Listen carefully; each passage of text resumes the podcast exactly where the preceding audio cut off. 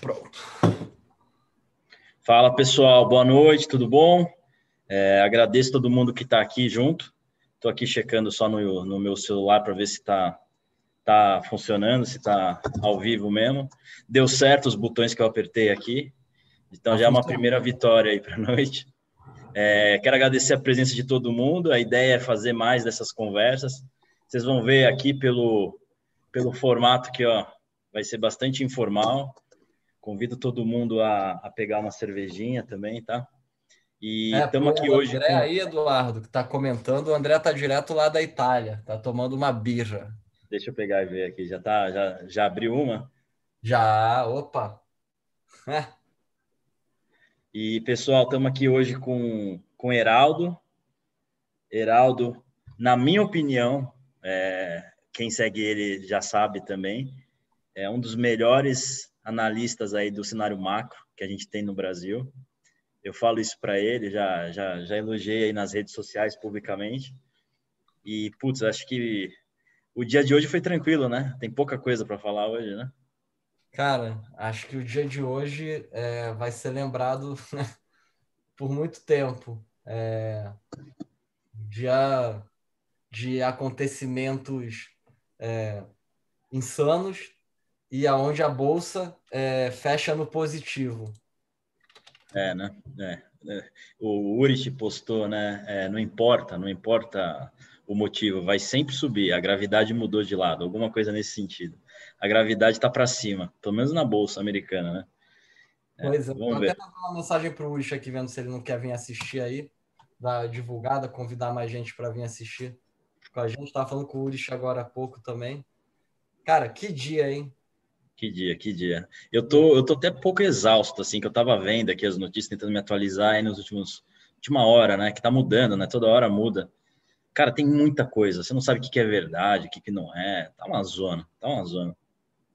Cara, o dia de hoje é um dia que vai ficar marcado porque é, o, o, o que aconteceu hoje em DC é um reflexo, não é uma causa, é, é não é a causa, é a consequência porque é, existem milhares, né, milhões de pessoas nos Estados Unidos e a gente pode usar aí algumas proxies para medir isso. E para mim, ontem, tinham, se eu não me engano, 170 mil pessoas assistindo a live do Trump e a do Joe Biden não dava nem 3 mil. É, bizarro, é, bizarro. A mídia, é, a imprensa em geral, em nenhum momento, desde a eleição, que a gente não pode entrar nesse tema mais para o final, é, desde a eleição, as pessoas que tentaram questionar a forma como a eleição e os votos estavam sendo debatidos, é, elas não tiveram a sua voz representada nem na mídia e nem por muitos políticos do próprio Partido Republicano. Então, é. hoje é uma consequência das pessoas tentando é, que escutem elas. Né? E, enfim, Agora. É... Esse é um tema que a gente vai falar, né? Que é a divisão do, do GOP, né? Tá completamente cindido. Eu, assim, não dá. Ou vai virar o partido do Trump ou o Trump sai com a turma dele, né? Não, não tem mais meio termo, né? E o Pence hoje parece que escolheu o lado dele, né?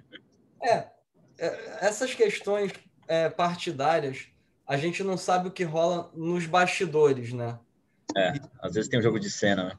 É, não dá para saber, né? Agora, eu acho muito estranho no dia de hoje, por exemplo, é, a taxa do, do Treasury de 10 anos é, bater ali 1%, e no mesmo dia, é, por exemplo, os bonds de, de high yield, a gente pode olhar aí através do, do ETF do HYG ou do JNK, é, subirem, né, cara? É, então. Tá tudo, é, tá, tá tudo desconectado. É, como é que fechou o ouro? Acabei nem vendo. O ouro hoje estava subindo, derrubaram no final?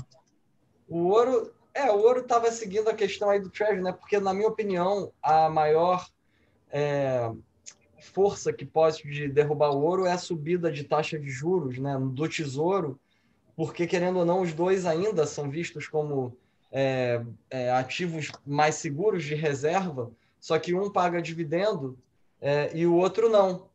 Então, quando sobe a taxa de juros nominal né, do tesouro, teoricamente o ouro perde um pouco de, de peso né, em, em alguns modelos, eu imagino. E aí tem o outflow.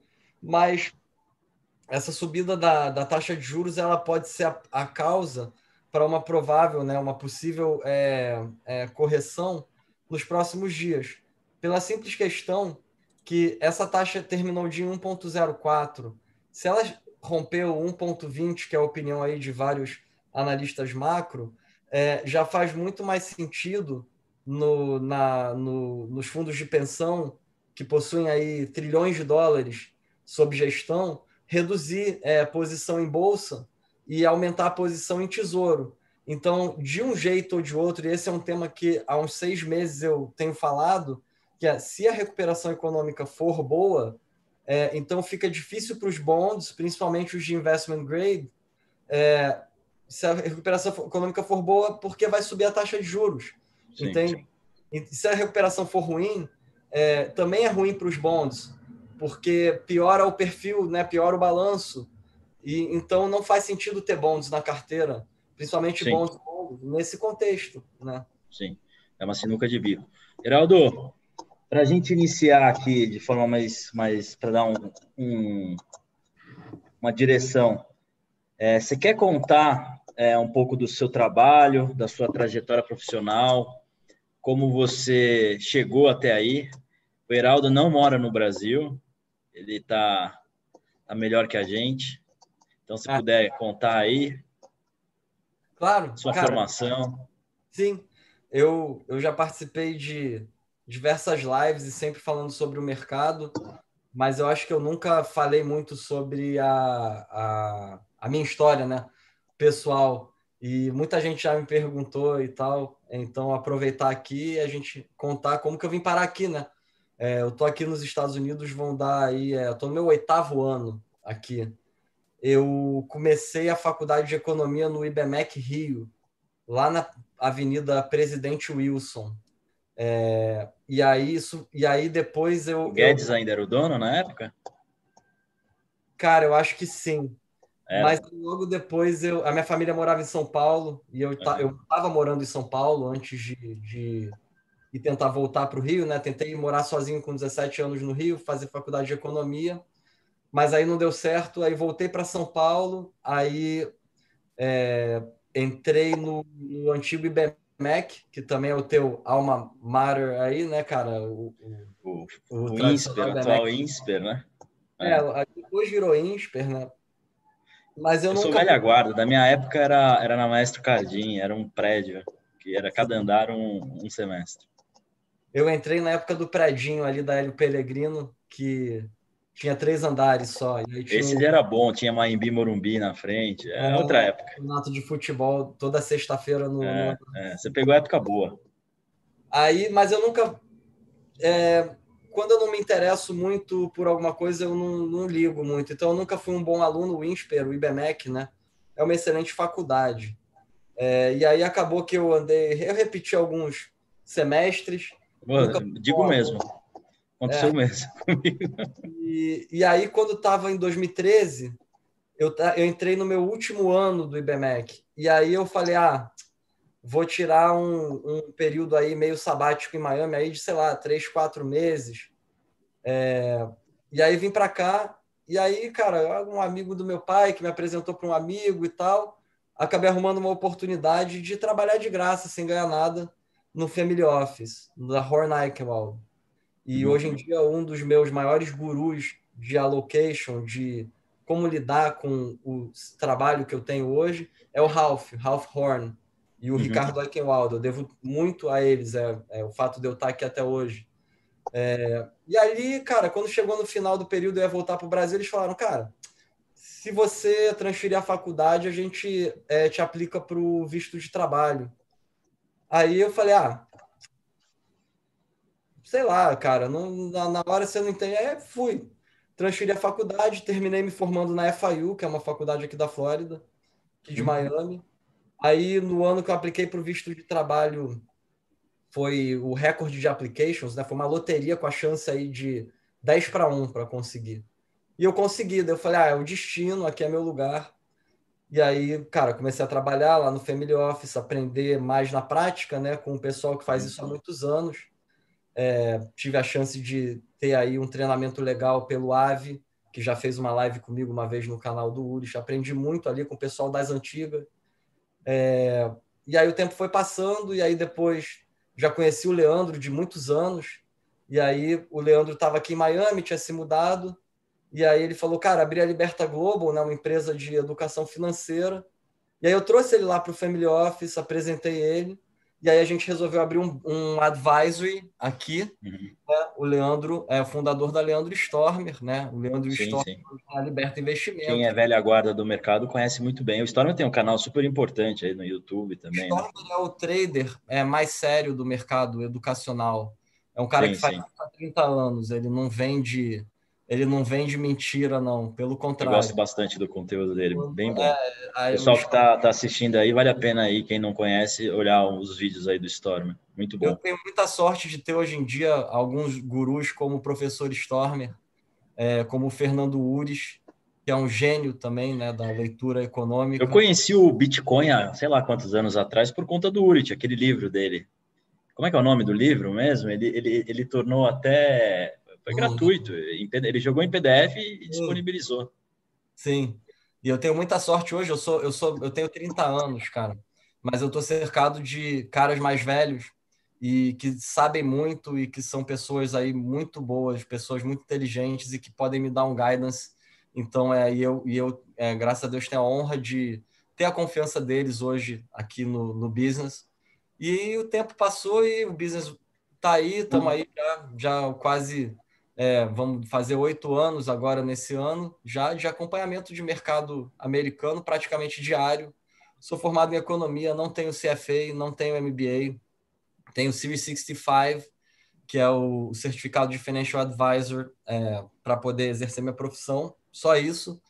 Todo o conteúdo que eu é, compartilho, que eu comento, é baseado em curiosidade própria, é, baseado em leitura, leitura de ciclo econômico, leitura de mercado e estudo de análise técnica. Então, eu gosto de falar para o pessoal que eu gosto de jogar de volante, né? porque o pessoal geralmente ou é da análise fundamentalista, da análise econômica, ou é o pessoal de gráfico. É, como a gente teve um fundo por dois anos, é eu e o Leandro, é, e ali no fundo eu filtrava os gráficos para o Leandro, né, utilizar no método. Então, eu tive um aprendizado muito bom de análise técnica também. Então, o que eu tento fazer quando eu compartilho conteúdo é entender é, momentos históricos, entender variáveis importantes, tentar enxergar essas variáveis dentro de padrões gráficos e tentar casar a leitura gráfica é, com a leitura macro. Só que a dificuldade Sim. nisso é que a leitura macro ela se desenvolve vagarosamente, ela precisa de confirmações é, a leitura gráfica ela pode ser vista tanto com viés de curto prazo quanto com viés de médio prazo.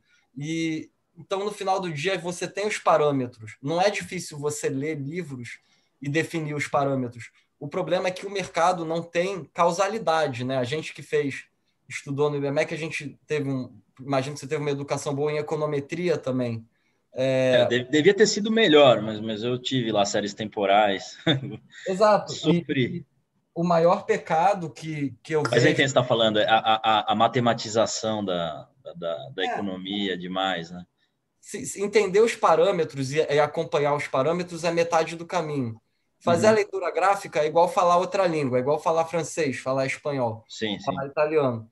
É, agora, o problema principal e o maior pecado que eu vejo nos debates, é, no fim tweet, é que a questão da causalidade muita gente dá como certa mas a gente não tem a capacidade, é, pelo menos até hoje, não existe uma forma de estatisticamente se atribuir causalidade é, a nada. Então, o que a gente tem que ver é assim: a gente a está com o olho vendado, entendeu? Então, a gente não sabe se o ouro caiu porque a taxa de juros é, subiu, entendeu? Mas a gente pode olhar as outras 100 vezes que a taxa de juros subiu, o que aconteceu com o ouro.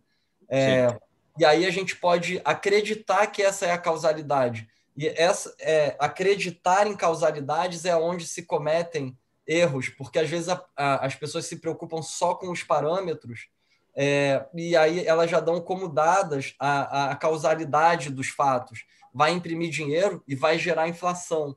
mas não, não necessariamente existe uma causalidade capaz de ser comprovada. O que existem são é, pessoas debatendo é, a causalidade. E aí, quando você olha os melhores caras que existem no Twitter financeiro, é, o Jeff Gundlach, o Jeff Snyder, é, na minha opinião, é, eles não estão discutindo os parâmetros, eles estão discutindo sempre a causalidade, porque o que interessa é a causalidade, entendeu? É o que, que vai causar qual efeito.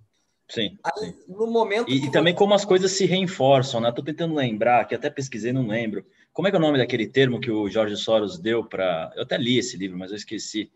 É, essa, essa eterna relação entre a causa e o efeito e que leva a cenários que a gente não consegue nem prever muitas vezes.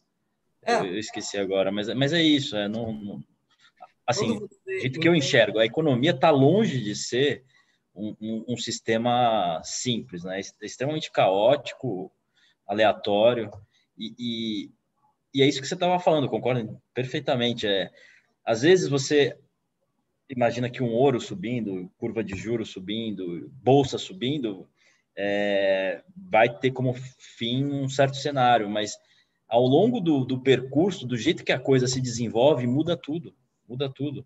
É, é, por isso que não dá para ter opinião. A opinião muda. Conforme os fatos mudam, a opinião tem que mudar. Né? Só que as pessoas se prendem em mantras e esses mantras acabam atrapalhando a leitura da causalidade.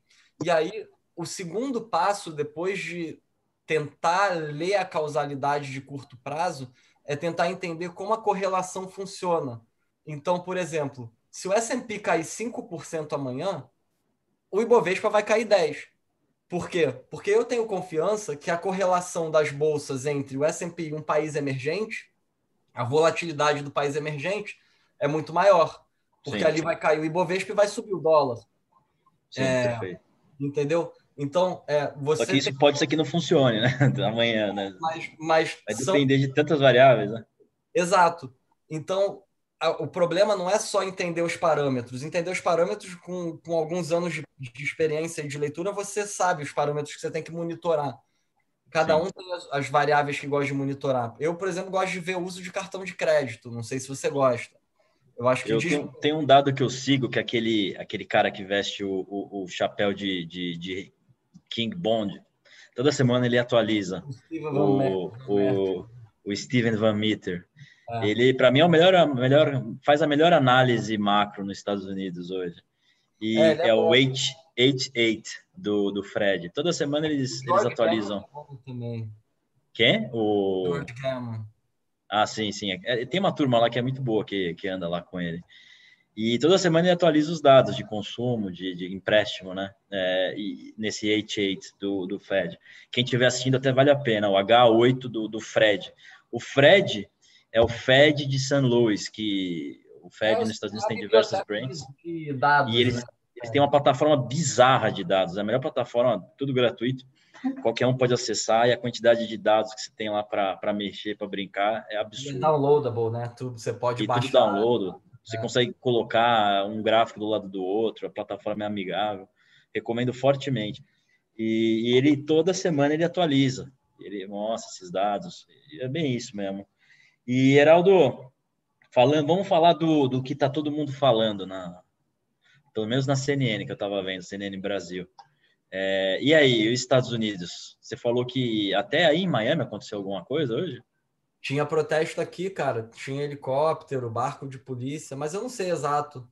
É, foi na hora que estava terminando o pregão, eu, eu desci logo em seguida para passear com meu cachorro. E e aí eu vi a confusão, eu vi grupo de prédio comentando, mas não, não ainda não nem me atualizei também, cara. Não, e, e, não... e, qual que é a sua leitura? Você tem alguma leitura já do dia de hoje? O que, que você está enxergando aí dessa zona? acho, assim, de coisa que eu posso te dizer assim que eu tenho bastante convicção.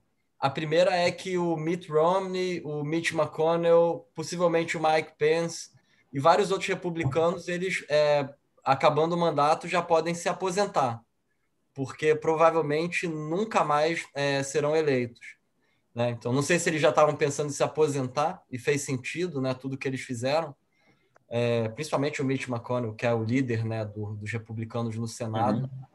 É, enfim, isso aí eu tenho certeza. Co que esse cocaine cara... meat, como dizem algumas línguas é. mais, mais aí nos Estados Unidos. o cheque do Trump é, uma semana antes, porque tinha sido o cheque do Trump, não era o cheque dos republicanos. Sim. E aí dizem que isso influenciou estatisticamente a eleição na Georgia para o Senado é, ontem, né? É, então, basicamente, é, é, aquele cara que prefere é, botar fogo né, no, no, na casa, porque não é ele que está ali mandando, né? Então, é mais ou menos isso. Ele furou o barco. Sim. E essa racha no Partido Republicano, para mim, é o que mais me preocupa, porque é, o, o outro lado do debate ele é inferior numericamente, é, mas eles têm o controle da narrativa, o que faz Sim. parecer que a gente está lidando com uma situação de 50 versus 50%. Não, para quem gosta de NBA, fica claro isso. Eu adoro NBA. Você não consegue a temporada passada e essa, você não conseguia ver um jogo sem sem estar tá exposto a um Qual debate político. você time? quer ver basquete, você não quer ficar vendo política, mas você está exposto, obrigatoriamente, né? Qual é o teu, time na, na NBA, cara? O meu time, eu não tenho nenhum time. Eu, eu, morei em Miami, né? Como eu te falei, um ano. Eu ia assistir, eu morava perto, né? Do, do American Line. Eu ia ver os jogos aí. Na época do LeBron James, do D-Wade? Não, não, não, não peguei essa época boa. Mas eu peguei um time que chegou em playoff com o uhum. Dragic. Dragic é bom jogador. Ah, sim, tinha sim. O, aquele cara gigante lá que era o líder de toco da liga. Ele o, saiu do time. A Can, com aquele chama Whiteside. Whiteside, o Ração Whiteside. E, enfim, mas o fato é que, de fato, você vai ver um Oscar, por exemplo, você está exposto, você quer ver o, a premiação, mas você está exposto a um, a um discurso de dois, de três horas de baterem, batendo no Trump ou batendo sei lá o que, né? É, de é, fato, cara, é, é o controle muito forte, né, da, da cultura. Dos não mais isso, entendeu? É, as pessoas não aguentam mais essa encheção de saco. Eu não aguento mais essa encheção de saco. Tudo é politizado. Alguém te apontando o dedo e te falando o que você tem que é, fazer. E, aí, né? e a hipocrisia não tem limite. Então, o repórter que está condenando o protesto hoje tem o tweet do cara de três meses atrás falando: é, qual o problema do Black Lives Matter protestar? Protesta para incomodar os outros. Sabe, essas coisas cansam a gente. E eu acho é. que, independente do resultado da eleição, mais pessoas pensam como eu. E para mim, essa é a maior vitória da sociedade.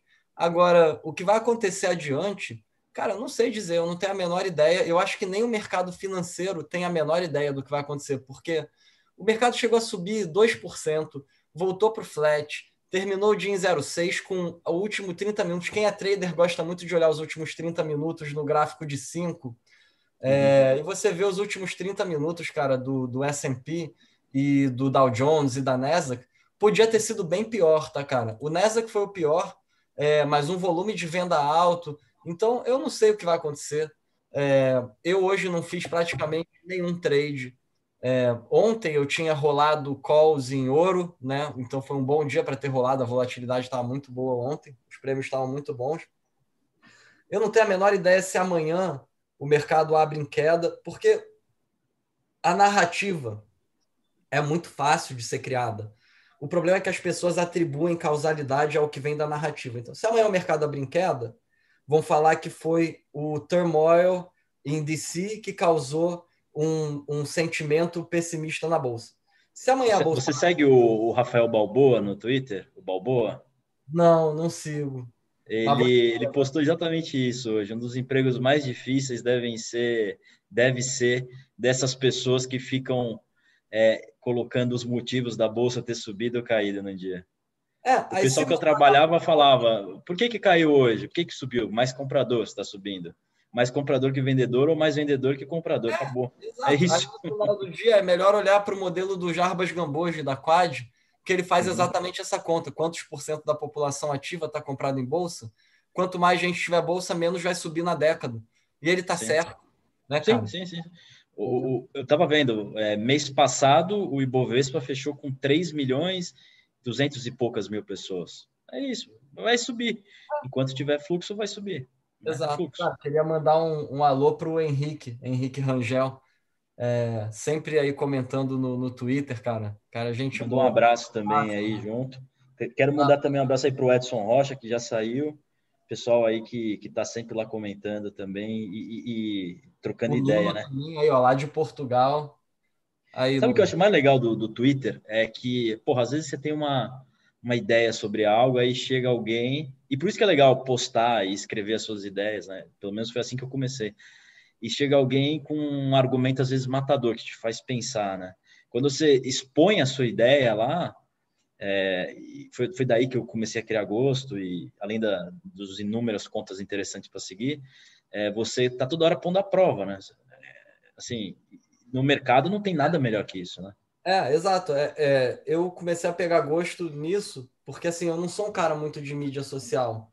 É, eu nunca gostei muito de mídia social, é, mas eu comecei a pegar gosto nisso porque, primeiro, é, é uma forma da gente compartilhar conteúdo com as pessoas, é, ajudar as pessoas, né? Que querem aprender, principalmente sobre o mercado internacional. Tem muito pouca gente hoje no Brasil que cobre o tema. Muito, muito. E eu Pessoal, acho olha só para o Brasil. Sabe? Eu fico feliz de ver a galera descobrindo pô, como filtrar um ETF, pô, como funciona.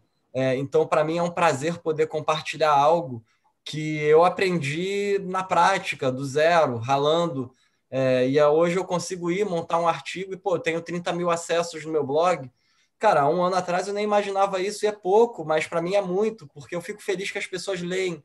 É, sim, então, para mim, então, mim, é o tempo que eu gasto é, para compartilhar conteúdo. Eu não vejo como é, um tempo que eu estou deixando de trabalhar nem nada, mas eu vejo como uma, um negócio assim legal, cara, que eu espero que mais pessoas tenham a iniciativa. É, e eu tive a oportunidade também de estar tá aí é, envolvido com os mestres Stormer, é. Leandro.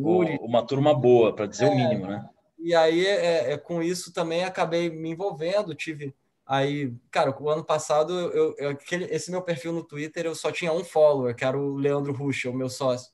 E eu nem entrava. E aí, cara, terminei o ano com, sei lá, 4 mil e, e tanto. E para mim é um prazer, sabe? São 4 mil pessoas que, cara, leem o que eu escrevo. Então, o que eu tento passar é, é a realidade do que eu estou enxergando e do que eu estou usando para tomar de decisão no meu trabalho. É só isso. E aí, uhum. cara, eu, eu fico tentando ler casos similares, casos históricos, é, para tentar ter algum parâmetro, alguma comparação. É, e aí, cara, aquele livro do Ray Dalio, aquele é, Big Debt Crisis, que é grátis, pô, aquilo ali é uma enciclopédia de crise. Sim, e, sim. E ali ele faz modelo. Então, é, quando, eu, eu, quando eu li aquele livro, eu resumi, criei todo o manual, e aí eu olho o que está acontecendo com a, a, a taxa de juros dos países emergentes, eu falo, cara, isso aí é uma, uma emerging debt crisis, de liquidez de dólar, entendeu?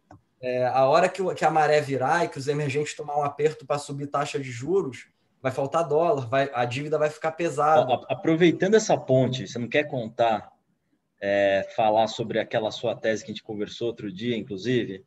Aquela sua tese de que a liquidez, enfim, é, tudo, tudo se resume à liquidez e que está tudo amarrado se puder dar uma destrinchada nessa sua ideia, acho que tem a ver com isso que você estava falando, Heraldo. Sim, cara, aliás, hoje, aliás, acho que foi o, o Henrique. Já que você falou de dólar, eu já, eu já puxei. num post do Alfredo Menezes, que era tesoureiro aí. Acho que Puta, esse cara é bom, hein? E ele eu me mencionou, porque esse cara tava falando disso hoje. Ele falou: quem vai dar liquidez para o mercado? Tá todo mundo alavancado. E aí o Henrique me deu uma moral legal lá e falou: não, o Heraldo estava falando disso aí há um tempo. A forma que eu enxergo isso é, e aí eu vou tentar simplificar, porque, para ser honesto, não existe uma teoria, não existe um livro, não existe ninguém que escreveu. Esse é um tema em development, entendeu? É um tema que é um debate. É, não existe um guru disso, não existe um estudioso disso, não existe um paper disso. O que a gente que está no frontline da batalha né, no mercado financeiro cotidianamente, tradando, analisando, é, debatendo, o que a gente enxerga é que, cara, não tem Black Shows, não tem Markowitz, é. É, não tem porra nenhuma, desculpa o bom. É que, nem, é que nem receita marginal, custo marginal, tem que maximizar, derivar igual a zero. Imagina, imagina que, que você faz isso numa empresa. O que tem é o seguinte, cara, se você tem um bond de investment grade, é, esse bond me permite uma margem de 70% em cima dele. Se você tem um bonde de high yield, esse bonde me permite uma margem de 30% em cima dele.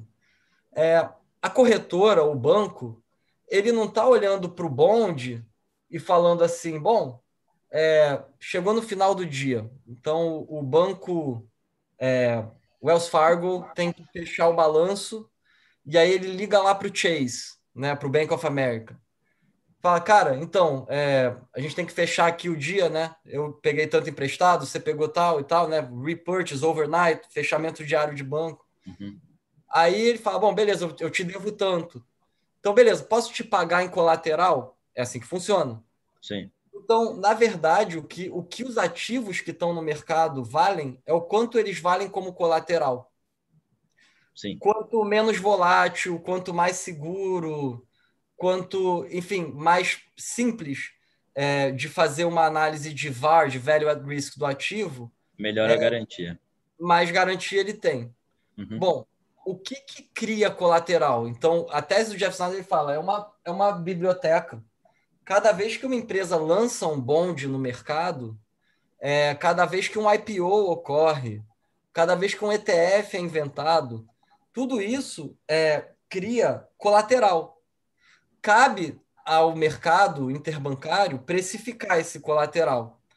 É, o problema, então, é o seguinte: bom, se o banco, em geral, né, os bancos acham que a gente entrou num momento onde a percepção de risco aumentou, é, então, cara, aquele bonde que eu posso botar 70% de margem, na real até te, empre te empresto, mas com 50% de margem. Sim.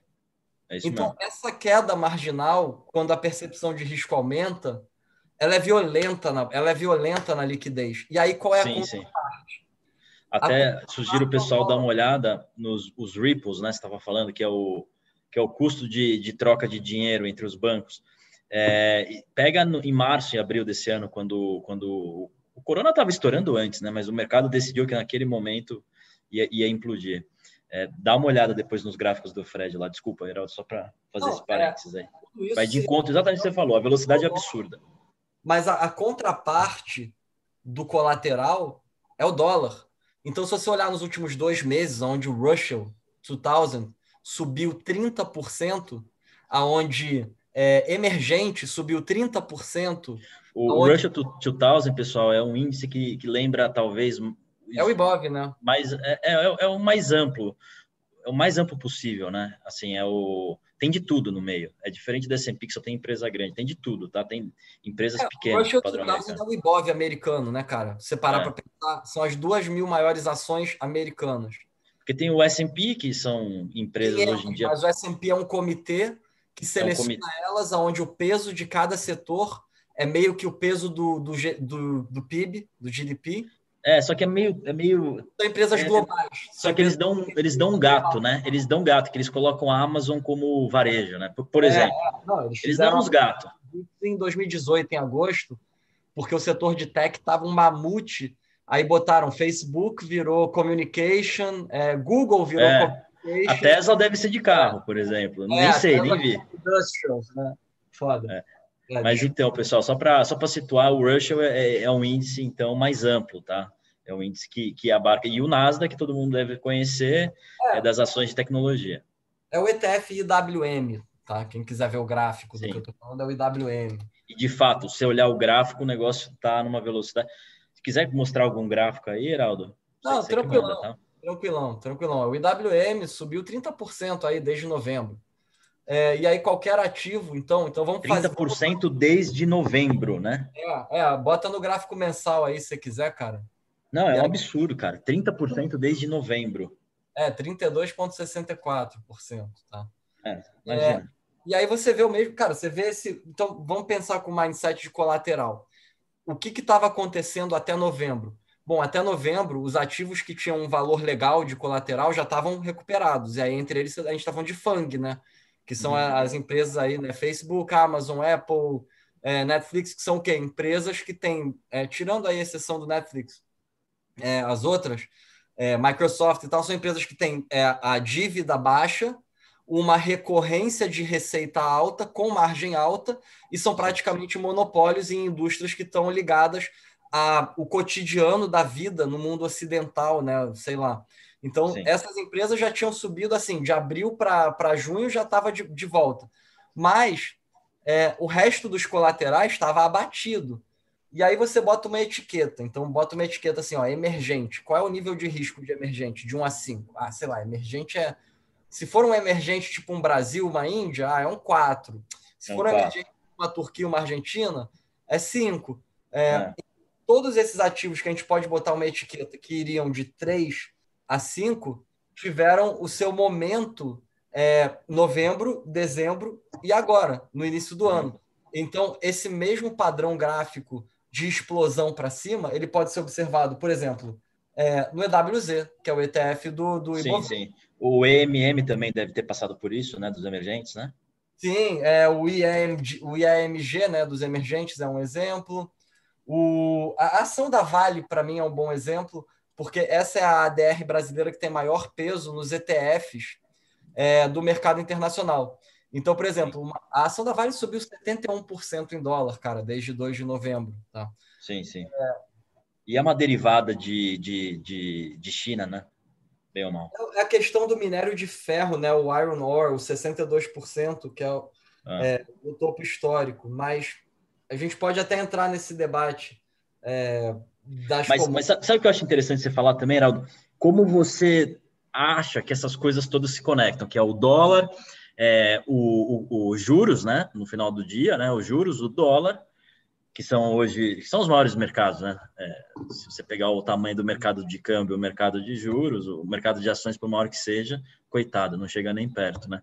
Sim. Até que dizem que, inclusive, os melhores traders, né, ficam nesses mercados, que são os mercados onde tem a, a grana grande, né? A grana. Sim, porque é balanço de banco, cara. Entende? É balanço de banco, exato.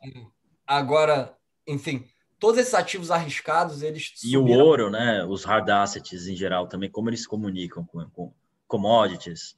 Sim. Como é que eles se comunicam? Bom, eu vou usar o exemplo dos ativos de risco para chegar nessa conclusão. Esses ativos de risco foram buscar o lag porque o mercado adotou uma postura de enxergar um otimismo na narrativa. Um otimismo para o ano seguinte, para 2022, com a questão da vacina, ou o que quer que seja. Aonde que está o furo, na minha é, opinião, de um mero observador cotidiano? É, existem regulações e existem regras. É, e uma delas, que veio depois da crise de 2008, é a questão da Basileia.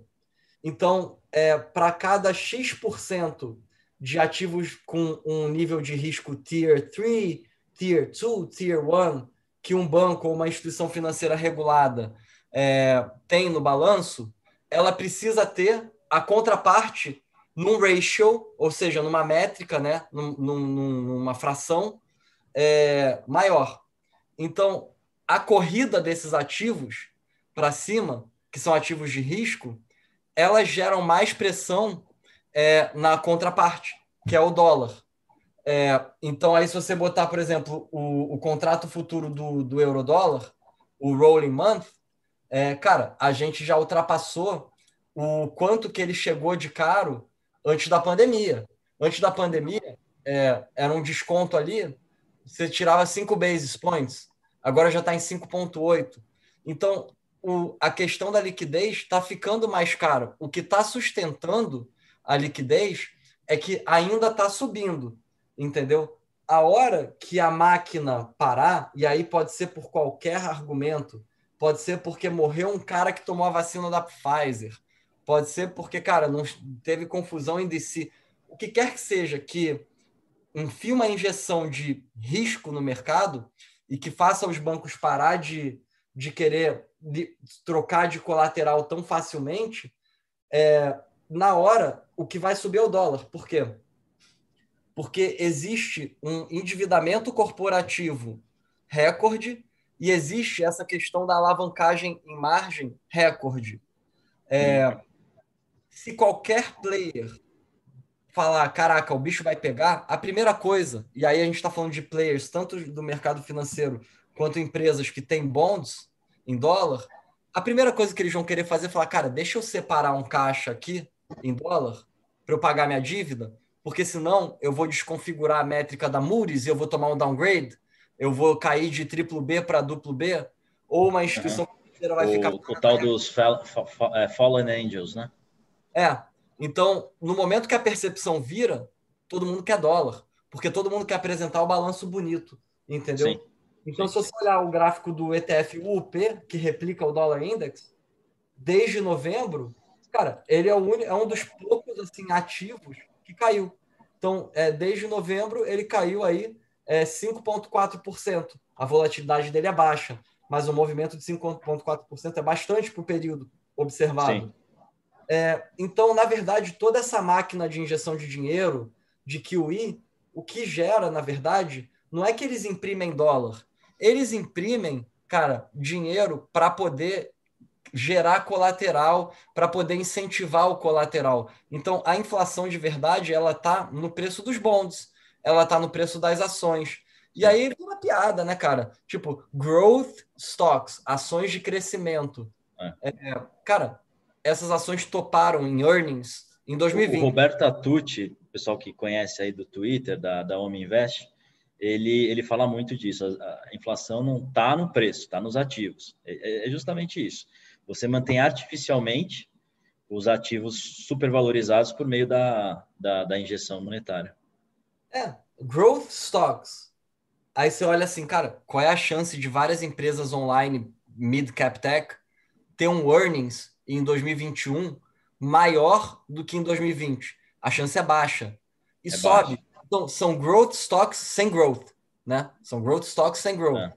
E segue o baile. Aí você começa a ver assim, cara, deixa eu olhar para o passado e tentar entender. Aí você começa a ver assim, cara, deixa eu ver os períodos que houveram recordes de conta, de abertura de conta varejo em corretora. Cara, todos esses momentos precederam bolha. É, IPO, todos os recordes de IPO precederam bolha. É, endividamento, cara, a, um, dos, um dos que eu mais gosto é, é expectativa de default da Moody's versus o spread de high yield. Uhum. Para quem não entende, o spread é a diferença entre quanto o bond paga de juros e quanto que o tesouro paga. É, se o mercado compra muito o bond, então esse bond vale mais, então ele paga menos. Então a gente fala que o spread diminuiu. Sim, o é, nunca foi tão YG também subiu forte esse ano, né? É, o hoje, é, é, é, até estava subindo durante o dia agora que eu olhei no finalzinho do, do pregão, ele fechou negativo, mas enfim, o, foi no candle dos últimos 10 mil, cara, para se ter ideia. Mas, é, é... Mas é, é, outro também que, que o trade foi o mesmo. Deve ter puxado desde novembro, deve ter sido o mesmo trade que você estava ah, falando antes, né? É que bond, cara, tem menos upside, né? E essa é uma das discussões que eu tenho com meus clientes. Às vezes eles falam, pô, vamos pegar um bonde de uma empresa de raio de brasileiro e tal.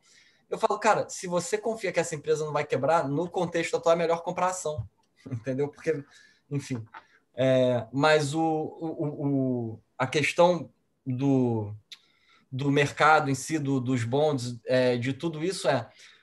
A Moody's fala, até março, vai ter 10,5% de default em high yield. Ou seja, uma a cada 10 empresas de high yield vão falir. Sim, Aí, sim. então, eles botam no mesmo gráfico expectativa de default, o histórico, e o spread. Toda vez que a expectativa de default aumenta, o spread aumenta, ou seja, os bonds perdem valor de face. Cara, você olhar agora, nunca, nunca antes a expectativa de default foi tão alta e o valor de face desses bonds foi tão alto. Esse é um exemplo. Outro exemplo é price earnings versus corte de capex. É, então, vamos lá. O que justifica o price earnings, que é o preço da ação dividido pelo lucro? É, o que justifica... Ah, num patamar altíssimo. Tem, tá patamar tem expectativa altíssimo. que as empresas vão investir e vão melhorar o fluxo Isso. de caixa delas. Aí você pega o CAPEX, que é o, o, quanto que as empresas declararam de capital expenditures, é isso que significa Sim. CAPEX. Ou seja, o quanto elas estão gastando de capital para reinvestir no próprio negócio. E aí, possivelmente, essa é toda a tese Adam Smith, né, cara? Vamos voltar 500 anos. é, para crescer o lucro. Então você tira um pouquinho mais do bolso, você é dono de uma fábrica, aí você tira um pouquinho mais esse ano, fica com um lucro menor, mas você abre a segunda fábrica. Você né? imagina que você vai ter lucro. Você imagina que no segundo ano seu lucro vai ser maior. É, o corte de capex é gigantesco. Então, uhum. peraí. O price earnings está três desvios padrões acima do normal. Uhum. É, o endividamento está no topo e essas empresas estão cortando investimento. Aí você olha, consenso de analista, 43% de crescimento de lucro no segundo trimestre.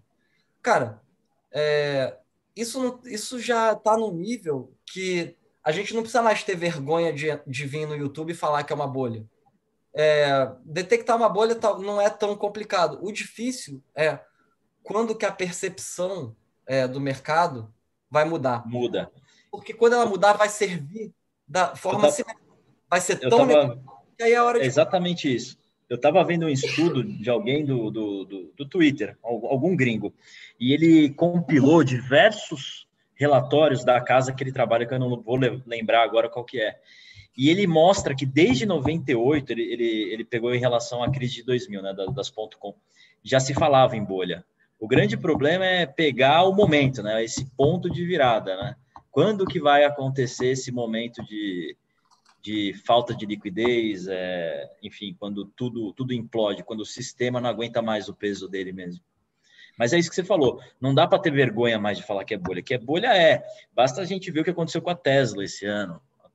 É. Assim, eu sou um defensor Agora, do Bitcoin, mas o Bitcoin está se beneficiando desse ambiente. A verdade é essa. O problema é que quanto mais instituições entrarem no Bitcoin, o Bitcoin mais, mais é visto como um colateral também, entendeu? Exatamente, exatamente. Agora, eu tenho a tese que o Bitcoin vai ser o colateral fora do sistema tradicional né, financeiro. E, é, mas... e, por isso só já, já gera um valor. Mas e, e é isso.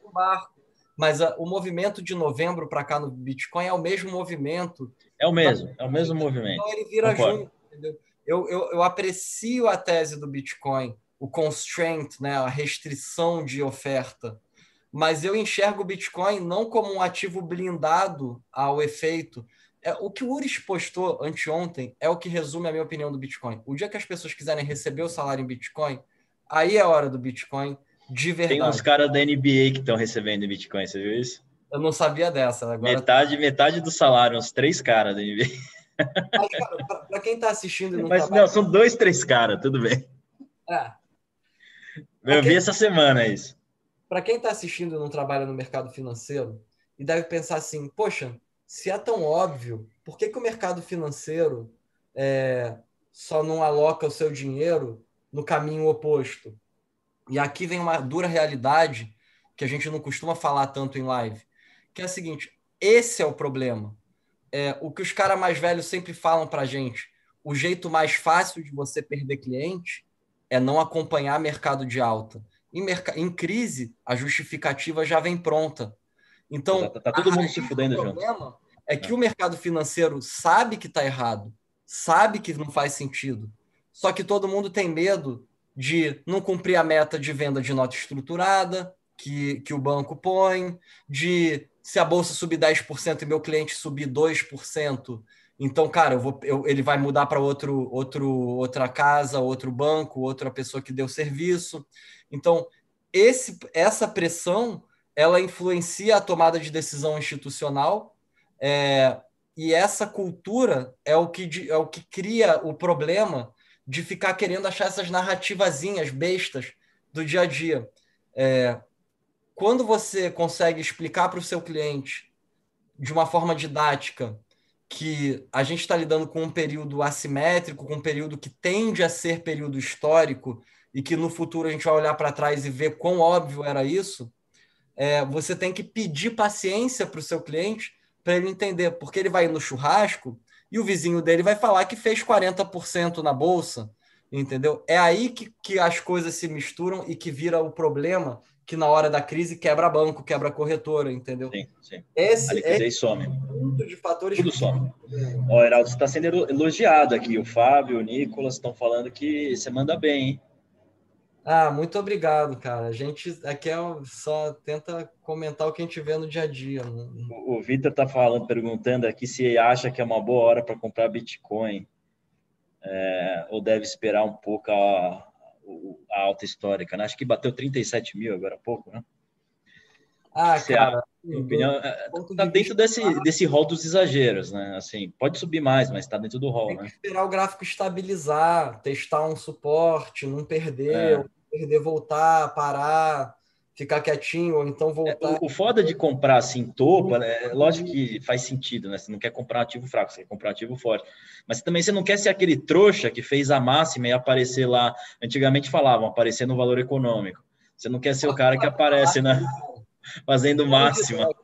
Grande Doc, pô, um abraço aí, Doc. Ah, tá aí? Manda um abraço para ele. Já falei no início da live aqui que o Doc é um dos caras aqui, um dos meus gurus aqui, que eu tenho muita honra e muito, muita gratidão por estar cercado de caras tão bons aqui. É, ele é, ele também é, é da, tá na Flórida também. Doc tá aqui em Naples, aqui pertinho. Em Naples, grande terra, hein? Manda um abraço aí para ele também. Mas e... enfim, é, para entrar em Bitcoin, cara, assim, é, parece fácil, filosoficamente é fácil. A gente quer vender quando todo mundo quer comprar, a gente quer comprar quando todo mundo quer vender, né? Agora é a hora que todo mundo quer comprar, então filosoficamente não precisa saber nada de gráfico, não precisa saber nada de nada, cara. Só do ponto de vista filosófico, você não quer comprar um negócio quando todo mundo quer comprar. Você quer comprar quando ninguém quer comprar. Se você quer ganhar dinheiro, é, é que falar é fácil, fazer que é difícil. Porque na hora que Sim. cai 40%, pô, e se cair mais 40%? Que era o que estava acontecendo em abril, né? É, exatamente. exatamente. É, é, difícil. É difícil. É difícil. Então, eu gosto daquela analogia que falam que a, a, ação, ativos em geral, né, de investimento, é, é, é, aquele tipo de ativo que você só compra quando todo mundo quer comprar quando tá, tá caro. E quando tá barato, ninguém quer, né? Que fazem essa analogia com apartamento, né? Que apartamento ninguém quer quando tá caro, só quando tá barato. É, exatamente, cara. Então, é fácil falar de um ponto de vista filosófico mas o psicológico é o problema. E o Doc é um dos grandes gurus que eu tenho em relação ao meu treinamento psicológico, porque eu sou mais sim. novo.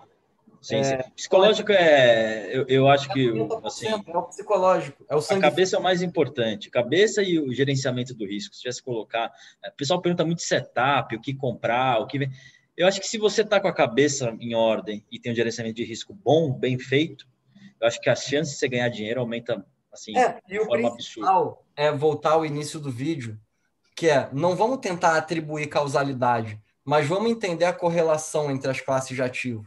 Quem é mais volátil, quem é menos. Vamos entender o nosso perfil. Então, quem sou eu? Que tipo de coisa eu quero ter na minha carteira? Eu entendi como as coisas se comportam, entendi quem sou eu. Então, traça um plano. Não precisa saber de gráfico, mas você traçar um plano, aí você fala assim: bom, eu quero comprar Bitcoin. Eu quero comprar 10% do meu patrimônio em Bitcoin. Beleza, compra 1% esse mês.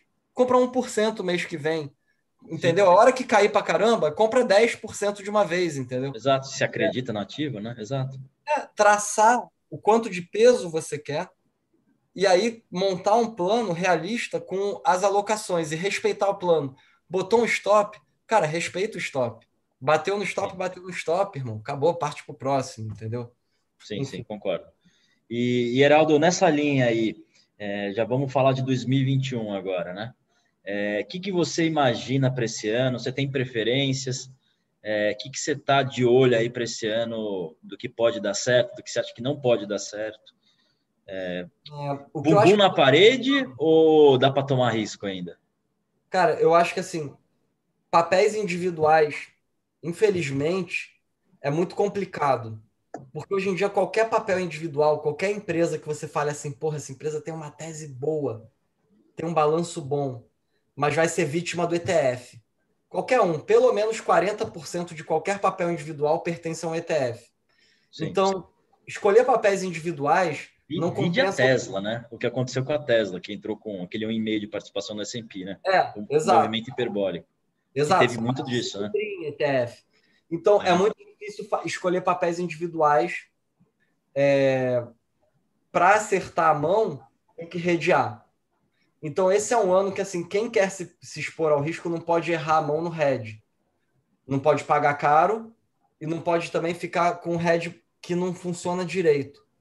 É, mas eu acho que, assim, se a gente adotar uma postura neutra, não sei se vai subir, não sei se vai cair, e for é. buscar dividendo, então, acho que o melhor lugar para estar tá é fazendo venda coberta. É... O que, que, que, você olha de variável? Você olha, você olha primeiro para a volatilidade? Qual variável você acha que é mais importante para timing da venda coberta? Cara, é... bom, o Doc tá me assistindo aqui, eu sou um ah, Isso aí, o Doc agora vai pegar, vai pegar no seu pé se responder errado. Hein? A gente olha para o Delta. A gente olha para o Delta, Delta, e a gente olha para o vencimento, para o prazo. E aí a Legal. gente usa o ensinamento do mestre, que é o Sweet 67. Entendeu? Quem quiser entender disso, vai no canal do Doc aqui, Doc Trader, é, vai ter vídeo lá sobre isso. E aí o que a gente tem pessoal, é ele manda muito bem. Casar essa ideia macro com a prática. Então o que, que eu olho? Eu falo, bom, eu não quero estar em bonde, porque está caro. É, então eu preciso fazer algum dividendo travado. Então eu vou olhar para o ouro. Por quê? Porque a saída do meu trade de ouro é a minha volta do meu trade de bonde. O que pode derrubar o ouro? A subida de yield. É, no dia que eu terminar o meu trade de ouro, de venda coberta, significa que, que é porque o ouro caiu e eu estou tranquilo para voltar para bonde porque eu vou ser recompensado com juros legal ali. Então, é, então eu, eu uso o ouro para renda fixa sintética entendeu? Sim, sim, sim.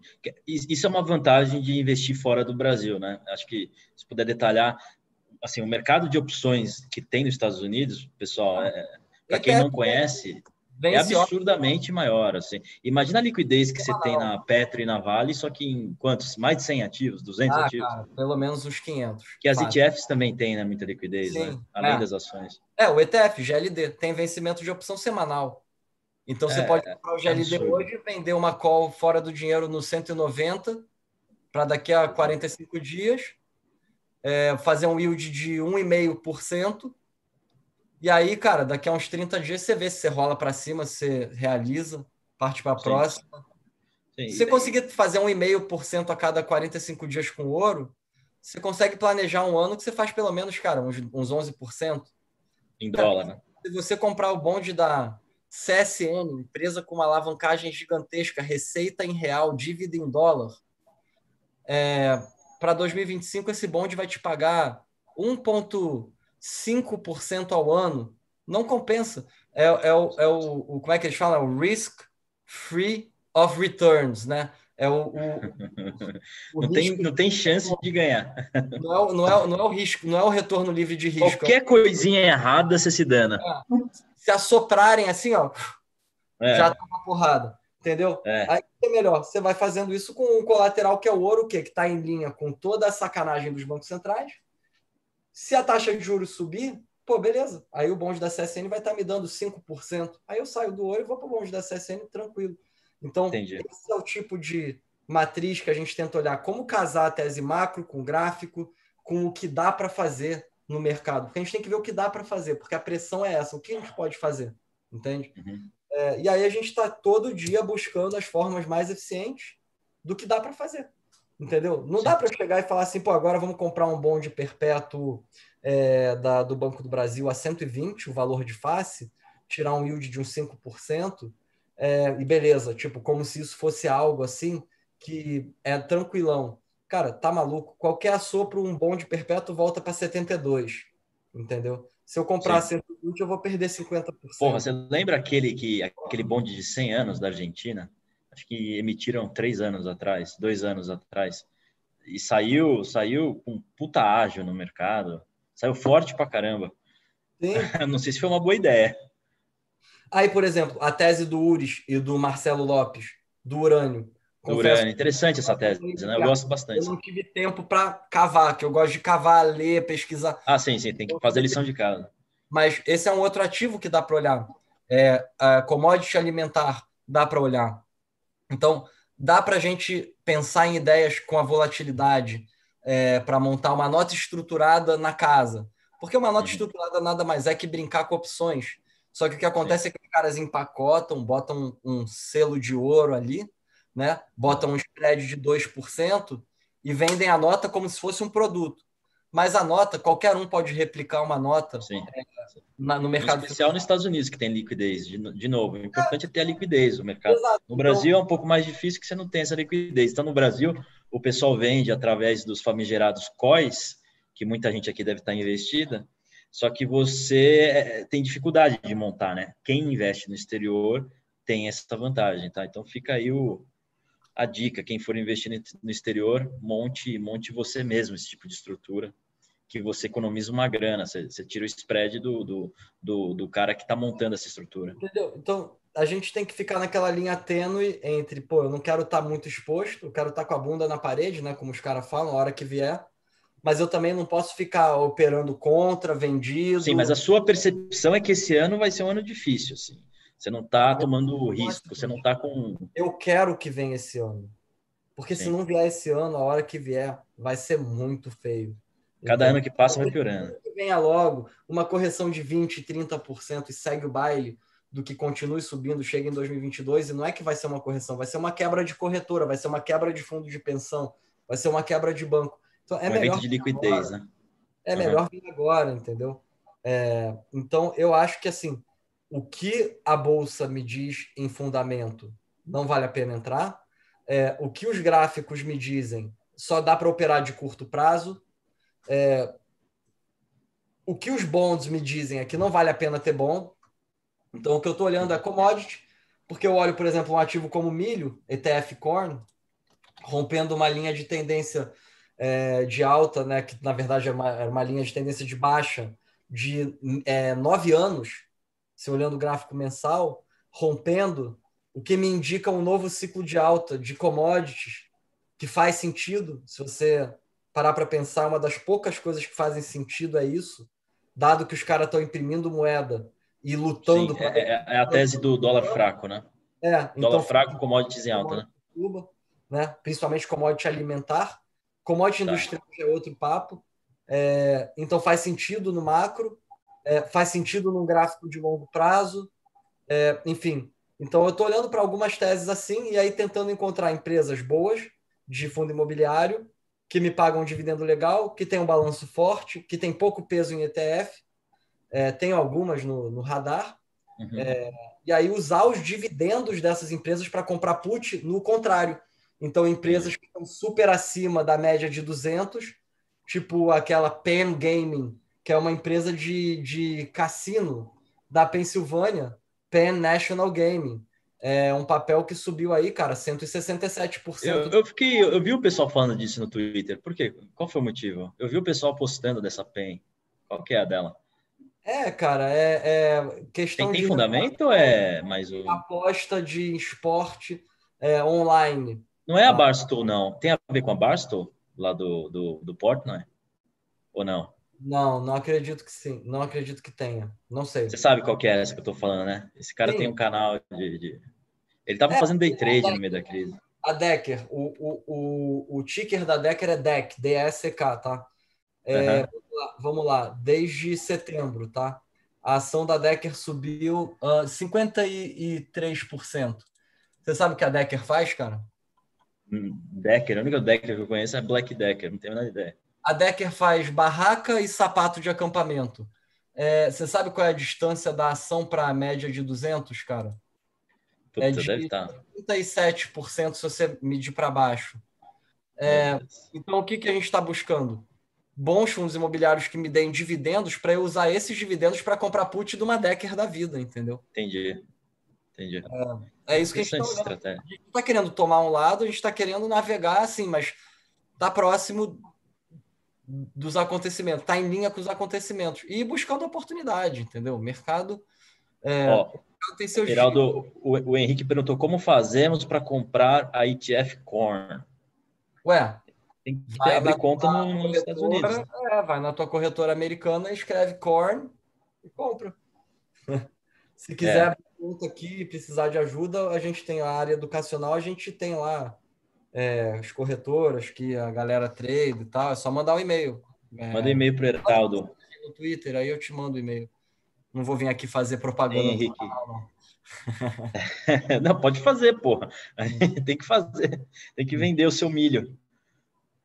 O Henrique tá falando, surreal essa deck, é 37% de afastamento da média é, móvel 200. É, é surreal mesmo. Comprar uma put, compra da Decker, cara. A hora que o mercado virar, isso aí vai tomar porrada. Entendeu? Sim. Você acha que. Mas pouco, o... né, pessoal? É isso, gerenciamento de risco. Se o cartão de crédito, o uso de cartão de crédito caiu 10%, quem é que está gastando dinheiro comprando sapato de acampamento, meu irmão? Porra, entende? Ó, e outra coisa, a PEN lá que estava falando, de fato, o, o Milton está ajudando a gente aqui, falou que eles compraram a Barstow. É isso mesmo. Ah. O, o Portnoy é, é, acionista dessa PEN, por isso que eu escutava muito falar dela. Devem ter metido ele, ele postava, então, é, é eu, Ó, eu tô ligado, explodiu. Como que eu cheguei na Decker? Cara, ETF, ó, etf.com/iwm, é o ETF do Russell 2000. Uhum. Aí você desce ele aqui, ó, para o final da página, tem a parte escrito Holdings. Então, deixa eu ver quais são as empresas que estão dentro do Holdings do ETF do, do Russell 2000. Caesars Entertainment, Plug Power, Sunrun, é, Deckers. Então, aí você pega vários tickers aqui, aí você vai olhando o gráfico, vai vendo ali, vai entender. É. Entendeu? Então, é, é enfim, é melhor comprar essas puts do que comprar a put do S&P, que é um colateral super valioso, entendeu? Que se cair muito, os caras vão jogar para cima, entendeu? É, sim, sim. Vai ter muito mais gente defendendo, né? Existe Exatamente. Vai ter muito mais instituição defendendo uns pais. Inclusive é o, é o tal do, do, daquelas leituras de gama, né? Tem bastante hoje no mercado. Eu sigo algumas, inclusive. Para quem gosta de seguir leitura de gama, eu sigo até naquele Squeeze Metrics. Pô, eu adoro esse site, cara. Eu ia falar dele. É. é ele é complicado para quem não. O Jex para quem não acompanha o mercado, quem me mostrou é, essa. Não, não, é tão simples, verdade. Mas para quem já tá, entende de opções, quem quiser seguir, entra lá no, no Squeeze Metrics, o cara faz um trabalho bom e é tudo gratuito. Pelo menos essa parte do índice. Ele, ele tem, acho que para assinantes. Bizarro, o... Né? o, o, o, o GEX anda bizarro. GEX e tem, e tem o, também o Dark Pool Index também que ele criou. Porque nos Estados Unidos, pessoal, um negócio que no Brasil aqui não, não, não tem ainda fora da, da bolsa, né? Mas o que talvez vire o, o essa, essas transações de, de, corretora, como é que eu esqueci o nome agora? É, que você passa as ordens por dentro das corretoras, sem, sem, sem chegar na bolsa de valores. Nos Estados Unidos é super comum os tais, do, os tais dos dark pools, e passam lotes bizarros de compra é, e venda de alguns ativos. Né, cara? É, o, é a venda de ordem. Exatamente. É, então no Brasil é o LP, é RLP aqui no Brasil. Estava uhum. esquecendo, é RLP. E, e, enfim, isso nos Estados Unidos é, é gigantesco. E esse cara criou uma métrica para tentar, de alguma forma, capturar o movimento disso. E, e, assim, muitas vezes você vê que o movimento da bolsa americana, é, é, antes de, de, cair ou subir, você vai ver que o, o Dark Pool Index ele vai mostrar a direção. Justamente porque as tesourarias, os grandes players, eles, eles não, não compram no mercado, mas eles compram entre eles, de forma... O Gamma Exposure é o contrário, é a tesouraria fazendo o risk management da volatilidade ali. Exatamente, exatamente. É, é um pouco mais complexo, mas para quem quiser se aprofundar, é um material bem legal, bem legal, bem legal. E, é, cara, bom, é, Heraldo... Eu acho que 2021 vai ser um ano de oportunidades e que quem não dá preço ao cash é, vai perder o seu cash para quem dá preço ao cash. Então, quem aprecia ter caixa, quem aprecia ter liquidez, indiretamente vai pegar a liquidez de quem não está nem aí. Quem acha que é brincadeira, que é só abrir ali e comprar, caiu 1%, comprar mais. Então, esse ano vai ser o inverso do que o Ray Dalio falou em 2019, 2020, se não me engano. Cash is trash. Foi ele que falou, não foi? Cara, o Ray Dalio tem as opiniões dele. Eu, quem eu acho eu? que esses caras, às vezes, eles jogam algumas coisas. Eles só falam para é, é para, enfim, quem saiu na fila do pão. Eu não sou ninguém. O Ray Dalio tem a sua forma de ler o mercado que é genial. É, é genial, sem dúvida. Mas eu ainda acho que o QE e que essa tese do colateral, no final do dia, quando o bicho pega, quem se dá bem é o dólar index, é o cash em dólar, é, porque todo mundo vai correr para montar o balanço e ficar dentro das métricas. Tá? Tem empresa Exatamente. que se você estourar o 7 a 1, que é o famoso leverage, é, que você pega e divide aí o total debt, por exemplo, pelo EBITDA, se passar de 7 já é, já é default técnico, tá? Uhum. É, então, se o bicho pegar, as empresas vão correr para caixa, caixa em dólar. É, e eu confio é, nessa dinâmica, então eu acho que o caixa, quem, quem respeita o dinheiro é, vai se dar bem. Quem não respeita o dinheiro, quem acha que é brincadeira, quem é ganancioso, quem é ansioso, quem cai, quem cai em pilha de narrativa, é, vai se dar mal. É, enfim. O, o, o Doc acabou de, fa de falar exatamente isso. É, fazer hedge este ano vai ser importante demais. É, não Sei. tem para onde correr. Eu, eu, concordo, eu concordo. O cara está muito esticado. É, assim, eu estou falando do exterior, principalmente, né? Aqui eu acho que ainda teria espaço, mas pensando aí em Estados Unidos, eu, eu concordo com essa visão. E é isso, bumbum na, na parede, pessoal. 2021 não, não vai ser um passeio no parque, não, pelo menos nos Estados Unidos. Acho que, Exatamente. que é por aí, né? E se a gente estiver errado, é me... aí quando vier, aí vai ser mais difícil, porque aí vai ser mais vai. feio. Então, é, assim, eu prefiro que aconteça logo. Eu não sou um pessimista, eu não sou um bear, não sou nada. Eu só quero que as coisas se ajustem, que façam sentido. Aí a gente fica feliz em comprar, entendeu? Sim, sim. Não, é isso. aí o dia que acontecer, cara, cada trimestre que passa, o dia que acontecer vai ser mais feio. Esse é o ponto. Então, Tem uma história que eu acho legal, que acho que ilustra bem isso. Na, na, na, Califórnia, perto de Los Angeles, todo ano tem, tem grandes queimadas, né? E em algum momento, alguns uma década atrás, eles descobriram uma forma de, de suprimir, reduzir a queimada todos os anos. E, poxa, depois de cinco anos, eles imaginavam que tinham dominado a arte de como evitar fogo. Até que, sei lá, depois de oito anos suprimindo ou com fogos pequenos, veio um fogo que arrebentou tudo lá, que arrebentou tudo. Qual que é a lição, acho que, que deveria ficar dessa, dessa, desse experimento aí que não deu, não deu certo, que deu errado? É que a natureza você não consegue controlar os fatores, né? Você suprime a volatilidade até um certo momento, até que chega o dia que ela te rasga no meio. E que foi o que é. aconteceu com o fogo em Los Angeles. Né? Uns anos atrás aí foi, enfim, malandrão vendendo vendendo o ETF de VIX, que era o ETF oposto do VIX, fazia 7% ao mês ali no carrego todo, vários malandrão, né? Dinheiro grátis. Cara, no dia do Valmageddon quebrou. Quebrou Advisor, ah, quebrou um monte de gente. Não Exato. tem curso grátis. O investidor que entra com a cabeça de preservar fica rico no longo prazo. O investidor que acha que vai ficar rico no curto prazo pode até acertar um ano ou dois, porque em maré de alta é fácil, o mar tá para peixe. A hora que vira maré, você vê quem tá nadando pelado, entendeu? Exatamente. o segredo é preservar o patrimônio, entendeu? E, pessoal, dessa vez não é diferente, tá? Exatamente. Nunca é diferente. Você falou o que eu ia falar nas últimas palavras, que é, cara, eu não acredito que dessa vez é diferente. É natureza humana. A gente lida é natureza com humana, exato. Não sem medo. Ou é um ou é outro, não tem medo. Você está lutando contra milhões, bilhões de anos de evolução. Esquece. É, é cíclico. É isso, Heraldo. Quero agradecer aqui. É uma aula. Eu, puta, eu gosto bastante aí das suas ideias. É, foi o primeiro. Uma honra ter você aqui o Cara, Doc participou, tanta gente boa.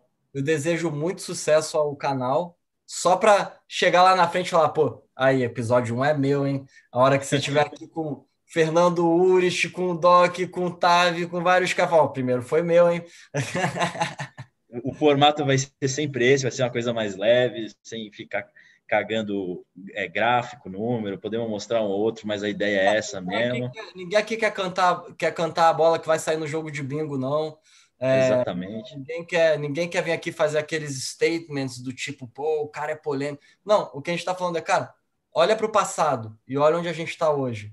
Presta atenção nessa, nessa, nessa, nessa, nessa, nessa, tem uma lista gigante. Tá tudo muito estranho. É, toma cuidado. No final do dia a gente só está falando isso aqui, né? Mas Exatamente, é, que... é isso mesmo. Não seja o cara do, do valor econômico que marcou o topo. É, é isso. É, da Barons, né? Aquele cara que chega na festa da Barons, é. e duas e meia o DJ vai embora. Exatamente. Exatamente. Cara, é... cara, desejo sucesso. Tenho certeza que, cara, vai daqui a pouco vai estar gigante aqui o canal e, pô, é, parabéns aí pela iniciativa, cara. Muito obrigado pelo convite Valeu. de estar aqui. Valeu, Heraldo. Valeu todo mundo que participou.